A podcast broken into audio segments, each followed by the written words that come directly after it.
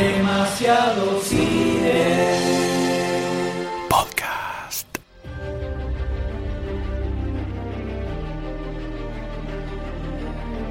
Hay grandes binomios que rigen la vida en ese planeta. Blanco y negro. River y Boca. DC y Marvel. Y nadie representa mejor esta dicotomía que Matías Lertora y Lucas Baini, con quienes charlamos luego de su panel de DC vs Marvel en la Popcom 2015. Pero ese dato no es menor, porque esto se grabó antes del estreno de Batman vs Superman y Escuadrón Suicida, y antes de que la grieta se expandiera todavía más. Un encuentro entre dos titanes.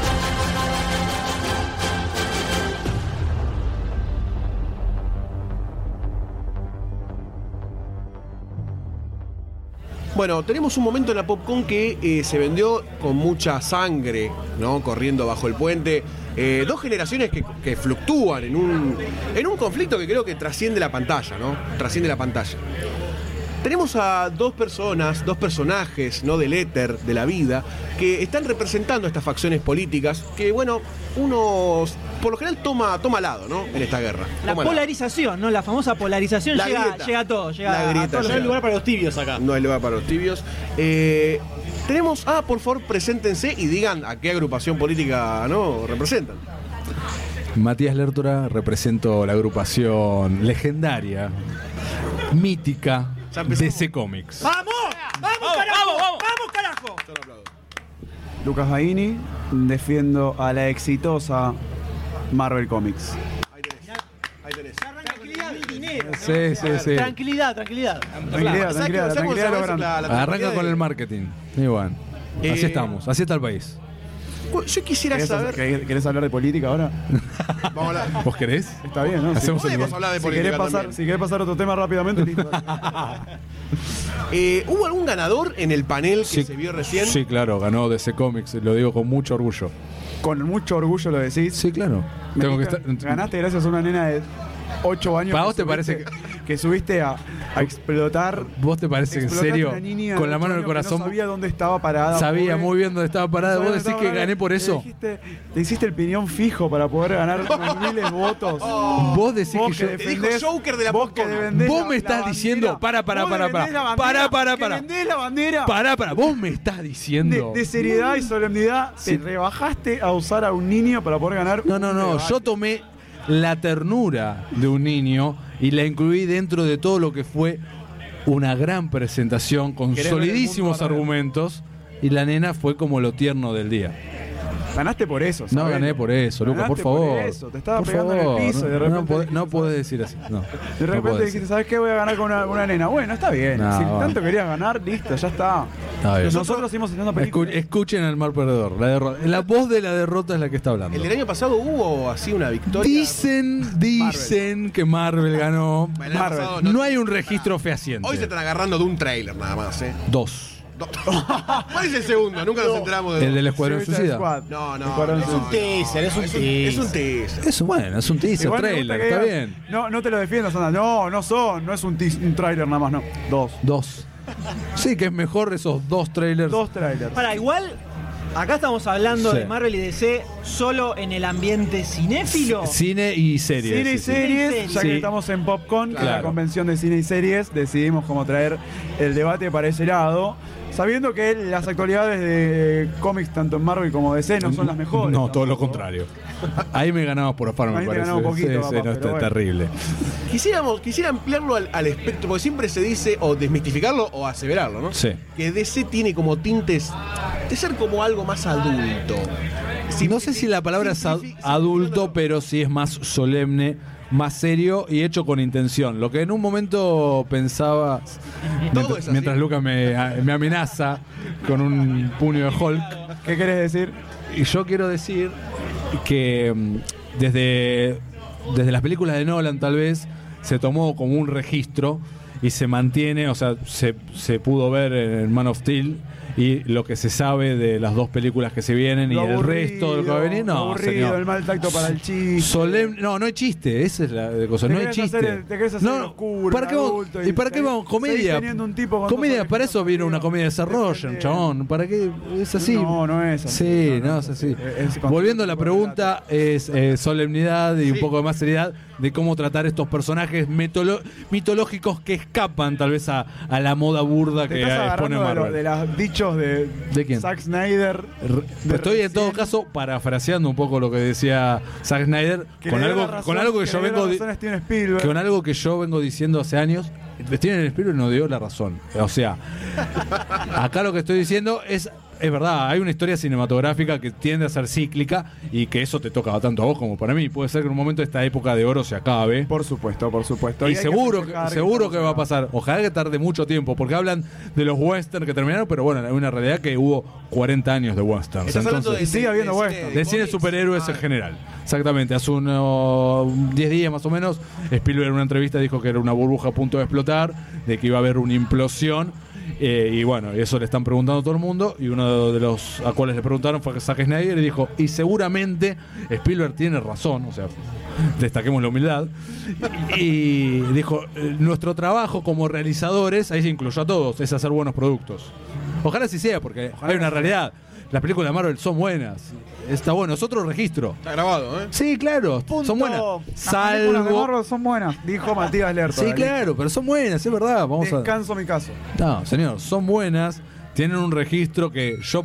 O sea, que, que a mí, en lo personal, y a muchos como yo en ese sentido, no lo sentimos de esa manera. Por suerte, están los gustos de- para to- y hay películas para todos. Eso es. Hay películas para todos, por suerte. Y también creo, honestamente creo que también es, le estoy dando la razón a Spielberg. Sí. Bien, en donde es Es necesario. Spielberg, ¿no? O sea, algo sabe. Un poquito sabe. eh, es necesario como innovar en todo lo, en cómo encarar una película de superhéroes, que no es un género, sino que dentro del. es como un. Ahí te, ahí te discuto, ¿eh? para mí hoy en día ya es un género. Y pero si vos agarrás las películas de Marvel, por ejemplo, Sí. van por caminos diferentes. Satman es una película de robos. Eh, Capitán América y el Soldado Invierno es un Sí, thriller. Eh, esto. Toman Sí, tenés razón. Esto tal vez el tiempo lo va a decir, pero me parece que podemos hablar de un género, películas superhe- eh, de Heroicas. superhéroes heroicas y tal vez subgéneros dentro de eso. Eso puede ser, eso es verdad. me Eh, parece. Igual lo va a decir el tiempo, lo van a decir los historiadores del del cine. cine. Me encanta Eh, historiadores del cine hablando y, de. pero, y pero va a pasar, en 10, 20 años va a pasar eso, es el, así. el subgénero por ahí podría ser adaptaciones de cómics, porque por ejemplo, Guardianes de la Galaxia es un cómic y va lejos quizás a los a los esquemas de las No, pero es una soap opera de- del espacio. Es una película, o sea, de, que tomaba elementos de, de los viejos seriales, Flash Gordon y demás, que fue el inicio de lo que fue Star Wars. Y tiene mucho de eso, Guardianes de la Galaxia, muchísimo. Entonces me parece que dentro del género superhéroes podríamos decir También está la Space inteligencia de cada realizador en agarrar estos elementos de otros géneros para Totalmente. rejuvenecer algo que la verdad es que es muy posible que nos agotemos, porque de acá a cuatro años va a haber 40 películas de superhéroes Muchísimo. y es, Es, muchísimo. es mucho, es mucho en serio. ¿eh? Ya con esto Avengers, ah, por lo menos particularmente a mí, Avengers Ant-Man se me hizo un poquitito pesado. Avenger 2. Avengers A mí, 2, Ant-Man, incluso, mirá sí. con todo, eh, disfruté más Ant-Man que Avengers 2, por ejemplo. Totalmente. Eh, porque por lo menos planteaba otra cosa, algo di- diferente. Y Avengers 2 es todo- era todo lo que ya había visto, por ejemplo, Esto, con igual- menos dinámica. esto lo va a decir el tiempo también, pero... eh, ¿Cómo nos estamos apoyando en el tiempo? No, pues, pero es verdad. Y bueno. en estas cosas eh, es muy importante. Pero, a ver, el gran rumor que se corre y una gran virtud o crítica, depende del lado. Yo lo veo como una virtud, Lucas tal vez lo puede ver como una crítica. Que lo que dice DC ahora es que va a confiar mucho en los realizadores que contrata, en los directores, para que hagan un producto de ellos, sí, con algún lineamiento para pertenecer a un, a un universo. Lo que hace Marvel, en cambio, me parece que es más. eh, Forzar el universo. es forzar el movimiento y, y fíjate, sí, Porque es más orgánico. no, no, no, pero más allá de eso, yo lo que digo en cuestión de los realizadores. Esto es, es sin chicana, pero por ejemplo, se estrena eh, Adventure 2 y a los dos días de estreno, Josh Whedon le está Pero tirando me mie- estás agarrando con ahora que Eh, pero a lo que fueron ocho años. No, pero de Y Por bueno, supuesto, en cualquier proceso va a haber diferencias. no, justamente, entonces, pero lo que estaría e bueno. egos, porque Obvio también. eh, Lo que estaría bueno, tal vez que suceda en todas las compañías, es que respetar una visión de, de un autor, eso tiene que pasar en todas las películas. O sea, a lo largo de la historia hemos tenido películas paradigmáticas, grosas, que años más tarde sale el corte del director o que nos enteramos que pasó tal o cual cosa. Bueno, obviamente esto es cine y no escapa a las reglas de Hollywood, de los grandes estudios y todo lo que tienen que, que es un cumplir. negocio finalmente. Obvio. A mí lo que me, me pasa con este tipo de, de productos es como que me da la sensación de que ya una película no te alcanza para contar algo. Siempre tiene que ser un universo co- conectado, compartido. Es como que un solo producto, ya tenemos, estamos en un momento en donde no me alcanza. No, totalmente. Y eso estamos viendo esas réplicas eh, raras. O sea, lo que hicieron hacer no le funcionó con Cuatro Fantásticos. eh, para hacer el mismo universo Fox que está X-Men y demás. El año pasado se estrena Drácula. Iba a decir el mismo. Exacto. Y que iba a ser, todavía no se dijo que no, vamos a ver qué es lo que pasa, pero que iba a ser la primera película del universo de monstruos de Universal. Partidos. Incluso también se había estrenado sin pena ni gloria la de Frankenstein. Eh, Exacto. Con pena, mucha pena. con pena. Pena. Entonces, viste, hay mucho de eso. Ya se habla mucho de estas películas interconectadas y demás. Y me parece que. En la serie lo, está- lo estamos viendo. Sí. The Walking Dead, Fear, The Walking Dead. Sí, sí. Se pide. También se No, pide. también se la pide- gente lo pide. O sea, es una fórmula que funcionó, bueno, le funcionó muy bien a Marvel y se quiere replicar. El se- tema es ese, no, no, no será que le funcionó bien a Marvel hasta ahora. Hasta Hay ahora. que ver cómo sigue esta Bueno, pero le funcionó muy bien a Marvel hasta ahora, pero es muchísimo tiempo. Es le viene funcionando muy bien de casi 2008. 10 años. Es mucho. Es un proceso muy largo que me parece también funciona para Marvel con los lineamientos que tiene Marvel. Todos, y la podemos chicanear a DC hablando de que, bueno, ahora estás tirando manotazos de abogados para poder, poder armar tu propio universo. Pero bueno, quizás es la forma que tiene un, eh, DC de que funcione su universo. Presentar a los dos héroes más grandes que tiene. Y Batman no necesita una presentación porque es Batman. Entonces lo pone en una película con Superman, le roba su secuela, básicamente. Nada, bueno. Y bueno, y son su son sus herramientas para armar su universo. Sí, Espero sí. que funcione. No, está planteado así. De hecho, después viene el toque de la película de Liga de la Justicia y el desprendimiento de las otras pelis. Es como un Marvel, pero al revés. Claro. Y está bien que así sea. Está bien que sea así. es No, no, no hubiese estado bueno tal vez ver lo mismo y estar esperando la película de la Liga de la Justicia ¿Va una vez que se estrene. postcréditos? espero que no. Va a haber, va a que- espero que no haya. Estaría bueno que se marque una diferencia, que no haya, bueno. aunque me encantaría que haya. Creemos Va a que aparecer no. Nick Fury y le va a decir, te voy a hablar de la iniciativa la liga. La Liga.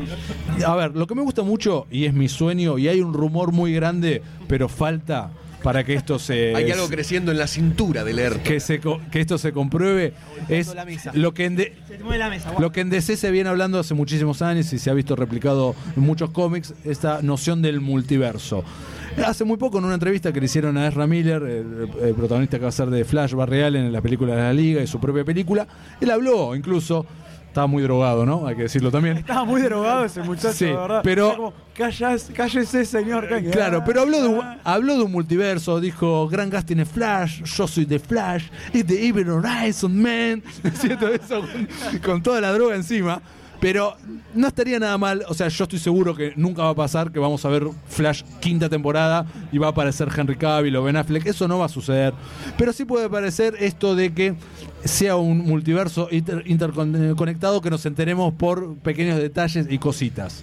Me parece que eso sí va a suceder y me parece que el adelanto de todo eso va a ser con la serie de Supergirl, que es de la misma productora, pero van diferentes canales y ya se, se habla de un futuro posible crossover en un mundo que es el de Flash y de Arrow, donde no existe ni Superman, ni Supergirl y demás, pero sí, sí hay un multiverso, sí hay universos paralelos. Entonces me parece que tal vez si el DC tiene la voluntad, Warner tiene la voluntad de eh, concentrar sus dos universos, el televisivo y el cinematográfico, tiene la herramienta para hacerlo. Si no lo hace, respondiendo de vuelta a tu pregunta, me parece que está bien que así sea y podamos tener semana a semana un flash y después un flash en la televisión, en el cine. Flash es la que mejor hace todo hasta ahora, me parece. Ah, sí, ¿no? claro. Es- y es increíble que hayan hecho así. También son, son registros muy distintos. Muy distintos. A las películas. Y sí, pues, muy son dos idiomas. son Bueno, mucho de hecho, claro. se mucho menos en serio. Claro. más DC en series es más Marvel, Salvo, de- salvo Arrow. Arrow no. más o menos. Más o menos, pues. La Bien. primera era La- bastante novelita. Sí, tiene, es verdad, tiene, Fueron tiene. aflojando con la- con Fueron la- aflojando, Sí, sí, fueron aflojando. También están en una cadena que necesita de eso, Claro. ¿no? Exacto, una cadena para adolescentes, su público más que nada, son adolescentes y mujeres, también hay que decirlo también. Sí, muchas más mujeres. Hay muchas mujeres. Y bueno, eso se ve acá. Hoy hablábamos, la cantidad de Es mujeres increíble. que hay. eh, creo que es 50 y 50. Y si me apuras un Por poco, suerte, no sé si más, hace ¿eh? mucho dejó de ser un juego de chicos. Claro. Es como una, una bofetada de caballero inglés a DC, decirles yo también puedo hacer una serie o un Exactamente. producto diferente. Es una buena manera de decirlo. Me parece que sí, que es la manera de decir, mira, nosotros podemos hacer cosas copadas también. Eh, o sea, o sea, a- agarramos, lo- como le dije, dije en el escenario. Todo lo que no estás logrando hacer vos. agarramos lo En más tu serie lo estoy haciendo lo más serio lo más serio que tenemos nuestro Batman y Deja de decir nuestro Batman. pero es así chabón es, es el Batman Lo bueno de la serie de Daredevil es que te explora otro costado. Totalmente, está buenísimo. Que justamente la, la película quizás flojeaba por un montón de cosas y además por esto, porque realmente era como el Batman ciego. Claro. Acá hay otra otra construcción de personaje. ¿Te interesa el Matt Murdock como.? no, totalmente eh, espectacularmente construido y que se ponga el traje justo en el último capítulo y demás O sea, nunca, nunca es Daredevil en realidad. No. Es ese hombre en la máscara. Ese vigilante. ¿no? Ese vigilante. exactamente claro. Ese vigilante. Eh, es injusto comparar es- Sí, lo- sobre esos dos formatos estuvo sola durante mucho tiempo, tratando de construir algo. con un registro personajes. con un registro totalmente diferente con una longevidad no solo en años sino en 22 capítulos con un presupuesto Todos más años. acotado también Eh, es distinto Era como The OC con, ¿no? con una Eh, tenía mucho de eso, tenía mucho de eso. Tenía, cuando empezó, en realidad era una mezcla de Dawson's Creek, Buffy. eh, Y aún así, Gotham tiene la misma. Gotham, es- Gotham me parece. Sí, pero Gotham me parece que todavía no encontró su rumbo. Ojalá lo No haga. esta- su rumbo. Ojalá lo haga esta temporada. Dicen que van a cambiar un poco. eh, ojalá así sea. Va- vamos a ver. Poco bastante tienen que cambiar. Lo que pasa es que la gente cuando ve Gotham tiene que. No, no tiene que esperar ver a Batman. Y muchos. No, no sé, por- se sabe que no lo vas a ver. O sea, no esperes verlo. A mí lo Trata- que, lo que pasa con Gotham es que no espero ver a Batman, ya me lo aclararon en el capítulo número 2, 3, pero me muestran cosas que son muy relacionadas con Batman. Sí. Onda, Como- el es como que, juguetero, la, es como que la serie todo el tiempo te dice. Todo el tiempo te está avisando. Este Esto es el de universo de Batman. Pero no lo vas a ver. Y sabes Claro. que vas a Todo verlo. el tiempo. En vez de generar como una serie que fuese de detective, ¿viste? Claro. misterio. Claro. Bueno, por eso, estaría bueno que encuentre su rumbo. Eh, también otra cosa que me parece que le jugó en contra a Gotham es que estaba planteada con 16 capítulos y le, como arrancó, arrancó bastante bien en números, que después bajó y los mantuvo, la- fueron hasta los famosos 22 capítulos de temporada que tienen las series estándar y me parece que eso le jugó muy en contra. Sí, sí, tal cual. Además, te das cuenta realmente en donde varios capítulos que no es nada. No pasa nada. Están todas las situaciones exp- expandidas. Sí, sí. Los personajes, a pesar de tener más, más capítulos, no se desarrollan más. Están todos como vos ya sabés que el pingüino es, el pingüino es el mejor igual, ¿no? Sí, De totalmente. Sí, sí, un O sea, hallazgo ese muchacho. Sabés que los villanos son los villanos. eh, el personaje de Donald Locke me gusta también, que es su compañero. Sí, sí.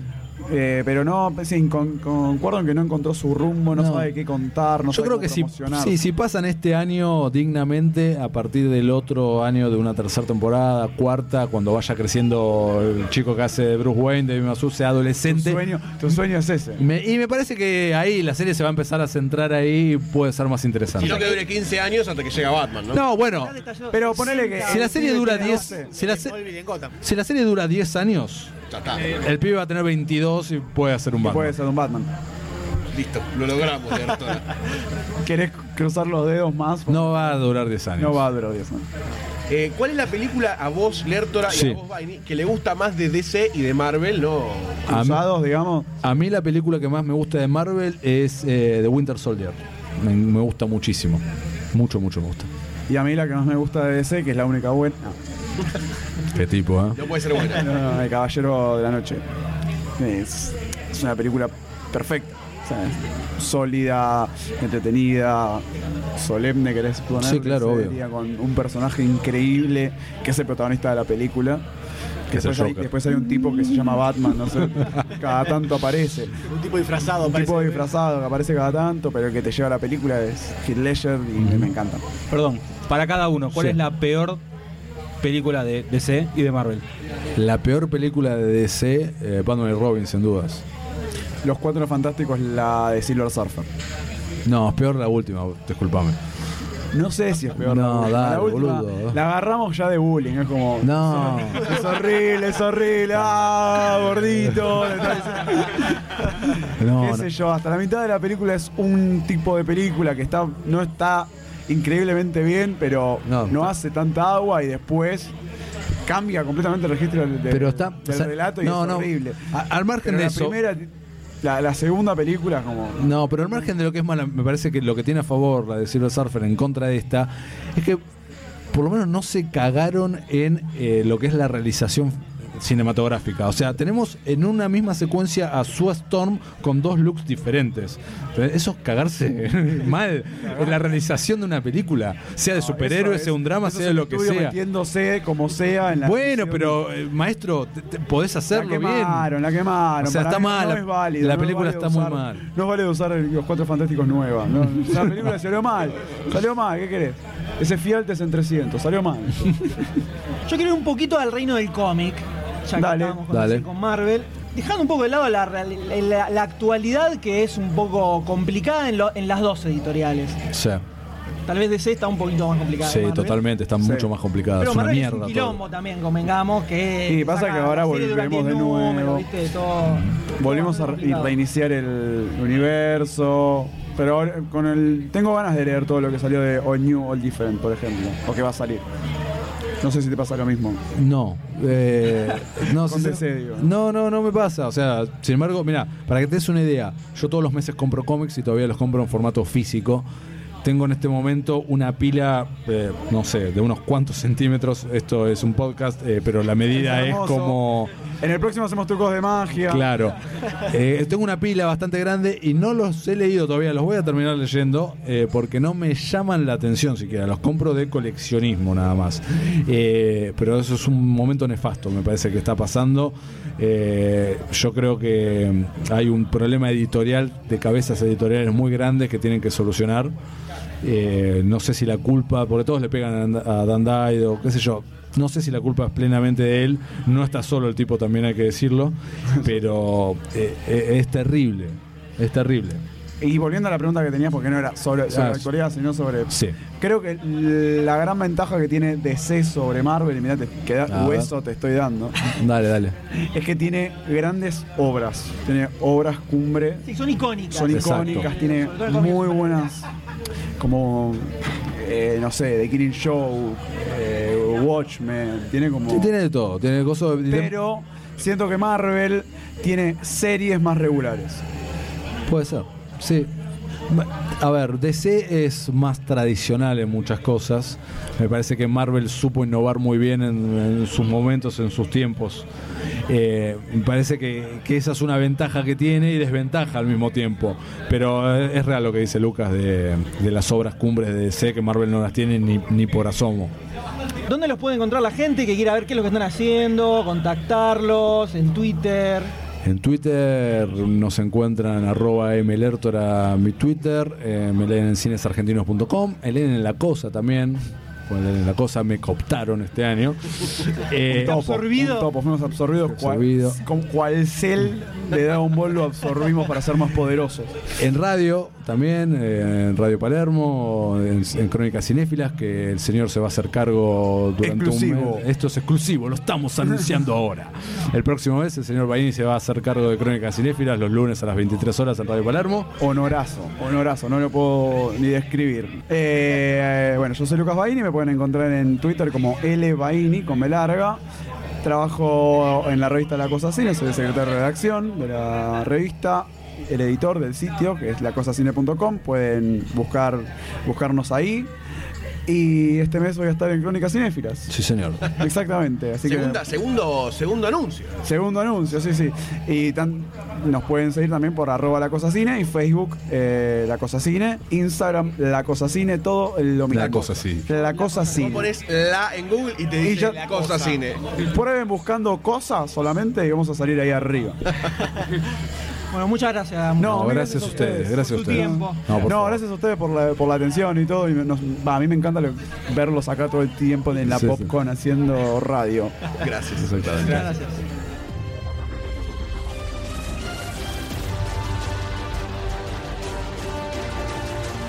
Si este episodio te gustó, te emocionó o por lo menos te ayudó a remar el día, date una vuelta por patreon.com barra lunfafm y convertite en patrocinador. Con tu aporte, no solo vas a estar dándonos una mano para que podamos crear más y mejor contenido, también vas a poder formar parte del Club Lunfa, donde todas las semanas vas a encontrar contenido exclusivo de backstage, audios eliminados y adelantos de todo lo que se viene. Y la próxima vez que vos escuches uno de nuestros podcasts, vas a saber que vos sos parte de que eso sea una realidad. Si no te querés perder ningún episodio, suscríbete a Demasiado Cine en iTunes, iBox o en tu aplicación de podcast favorita. Demasiado Cine forma parte de Lunfa, un lugar en el que vas a encontrar un montón de podcasts increíbles. Puedes escucharlos entrando a lunfa.fm. Entérate de los nuevos lanzamientos siguiendo a Lunfa FM en Instagram, Twitter y Facebook. Así vas a descubrir cosas como Supercast, un podcast sobre superhéroes.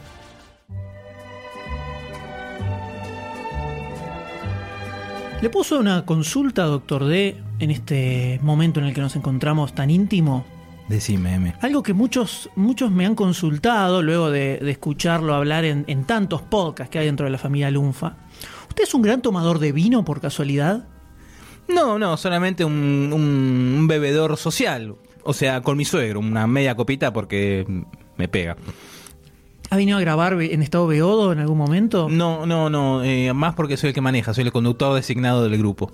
Así que no, oficial, ¿qué más? ¿Dónde otra pregunta?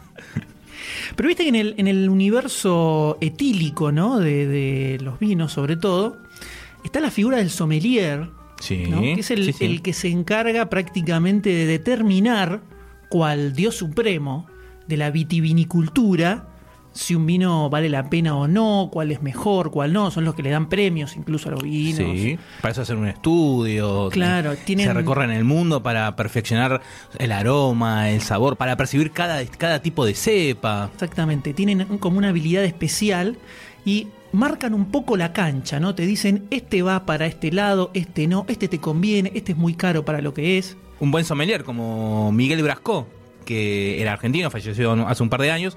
Y el muchacho era empezó en los 60 junto con Kino siendo dibujante. También fue publicista y terminó. En sus últimos se lo conoció más por su trabajo de sommelier. Su actividad, mira que mira qué loco. Como, Todo tiene- todo tiene que ver con cómo todo. se unen los mundos, ¿no? ¿Cómo se unen los mundos? Ahora, ¿qué pasa si yo te digo que falta alguien acá que haga ese mismo trabajo, pero que descorche una buena viñeta, que sienta el buque que hay entre esas páginas? Cuando viste, vos abrís, vos abrís una historieta nueva y vamos, señores, todos los que están escuchando esto lo hacen, haces un Sí, sí, sentís, sí, sí. sentís ese- el aroma, ¿no? Sentís ese, ese gusto. la- No, guarda a ver si hacemos apología te- de algo, y ¿eh? te das cuenta, te das cuenta si está bien impreso Sí, o sí, no, sí. si están levemente encapadas las hojitas. Te das cuenta si el brillo que tiene es demasiado fuerte para que la luz te moleste o es el justo para que puedas distinguir bien los La colores. impresión, si pega con esa con ese tipo de papel, si no molesta. Exactamente. Pero sobre todo, la parte más importante es poder conocer si verdaderamente vale la pena o no. Si tengo que ir a comprar ese buen vino, ¿vale la pena que yo aporte mi tiempo en esa historieta? Creo que alguien tiene que, tiene que dar esa función a la sociedad, doctor D. Sí, estoy de acuerdo y. Me parece que nos tenemos que calzar el delantal y convertirnos en sommelier de historietas. Supercast presenta Sommelier de Historietas, donde M y Dr. D analizan nuevas series y te dicen si valen la pena o no. En esta edición, Skyborn, Godzilla Rage Across Time y la muy esperada Doom Patrol de Gerard Way.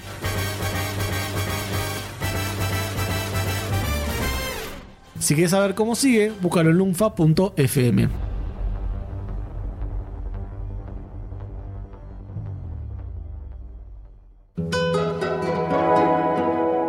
Lunfa.